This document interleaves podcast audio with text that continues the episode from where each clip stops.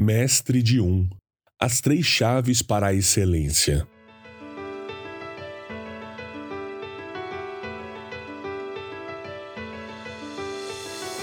O livro de Provérbios contém conhecimentos que podem ser aplicados à nossa vida diária. Da mesma forma que o livro de Salmos contém orações e hinos que podem ser aplicados à nossa vida devocional. Os provérbios são orientações e consistem em sentenças sábias e fáceis de serem lembradas. O livro não é apenas uma coleção de declarações agradáveis, mas contém profundas orientações espirituais formuladas por pessoas experientes. Uma excelente fonte de conhecimento para quem busca glorificar a Deus, amar e servir ao próximo através do seu trabalho. Neste sentido, quero iniciar nosso podcast com alguns versos do capítulo 12. Para aprender, é preciso amar a disciplina. É estupidez odiar a repreensão. O Senhor aprova a pessoa de bem, mas condena quem planeja o mal. Os planos do justo são corretos, mas os conselhos do perverso são traiçoeiros. Quem trabalha com dedicação tem fartura de alimento, quem corre atrás de fantasias não tem juízo. As palavras sábias produzem muitos benefícios e o trabalho árduo é recompensado. Os comentários de algumas pessoas ferem, mas as palavras dos sábios trazem cura. O sábio não se gaba de seu conhecimento, mas os tolos mostram a todos sua insensatez. Quem trabalha com dedicação chega a ser líder, mas o preguiçoso se torna escravo. O justo dá bons conselhos a seus amigos, mas os perversos os desencaminham. Nos últimos dias, argumentei por que os cristãos deveriam se concentrar em buscar o domínio de uma coisa de cada vez profissionalmente e o que devemos procurar em nosso negócio.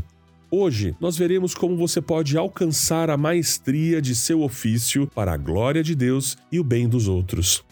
Eu quero compartilhar um resumo de um capítulo do livro base que deu nome a essa série, Mestre de Um. O autor é o empresário cristão Jordan Raynor, autor de vários livros que ajudam os cristãos a conectarem o evangelho ao seu trabalho.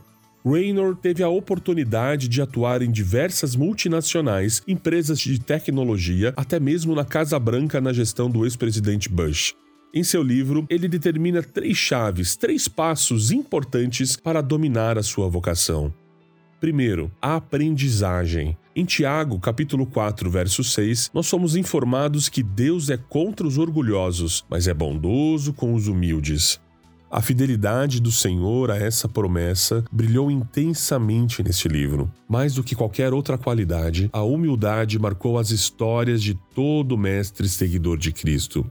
Depois que encontramos o trabalho no qual vamos nos aprofundar com unhas e dentes, é de grande importância que nos humilhemos e procuremos a orientação de outras pessoas que já são mestres em nosso campo escolhido.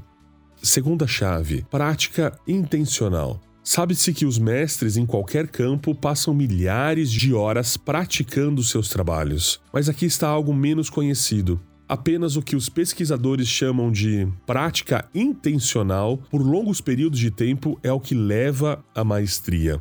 A prática intencional é caracterizada por quatro coisas: objetivos específicos, foco intenso, desconforto frequente e talvez o mais importante, feedback rápido. Como diz o Provérbios 12:15, o insensato pensa que a sua conduta é correta, mas o sábio dá ouvidos aos conselhos. Para o cristão, o propósito da maestria não é a nossa própria fama ou fortuna. Nós buscamos o domínio principalmente para a glória de Deus e para o bem dos outros. E é simplesmente impossível saber se estamos amando e servindo bem aos outros através do nosso trabalho se não procuramos regularmente seus conselhos e feedback. Terceiro passo: disciplina ao longo do tempo. Para se tornar verdadeiramente um mestre em qualquer vocação, você deve ter a disciplina para passar milhares de horas praticando intencionalmente o seu ofício. É por isso que é tão importante reservar um tempo adequado para explorar muitas oportunidades de carreiras diferentes antes de optar por se comprometer com qualquer uma. Porque não basta fazer uma escolha, para realizar nosso trabalho de forma magistral para a glória de Deus e para o bem dos outros, nós precisamos encontrar uma vocação com a qual vale a pena permanecer comprometido por um período significativo. Como as Escrituras nos lembram, vez ou outra, nada mais do que quem trabalha com dedicação chega a ser um líder, mas o preguiçoso se torna escravo. Provérbios, capítulo 12, verso 24.